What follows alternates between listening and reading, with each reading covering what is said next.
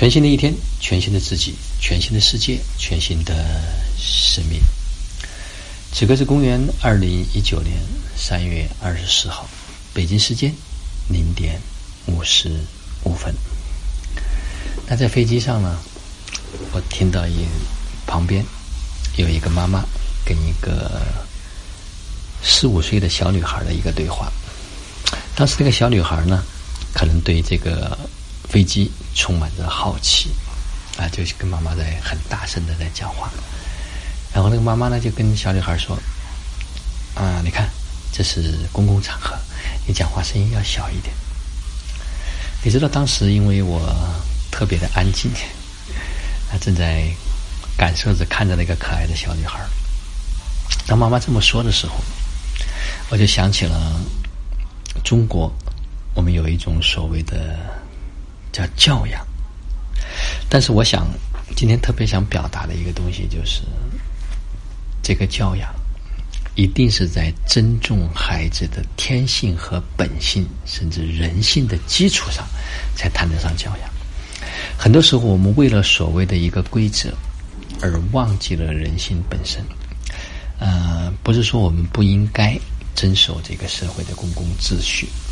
特别是对一个孩子来讲，他如何能够用一种正确的引导的方式，而不是简单的。是这样一种阻止和阻碍的方式，因为在这个过程中间，呃，妈妈有很多次在讲着所谓的道理，在这个点上，我实际上还有一点点无法用语言去表达清晰，就是所发生的这个状况，嗯，但是我能够感知到，在孩子的内心来讲，他是被抑制，是被压抑。啊是被他的那股能量是没有办法去释放的，所以他绝对不是靠一个头脑所能够去确定的说是不是应该这么做，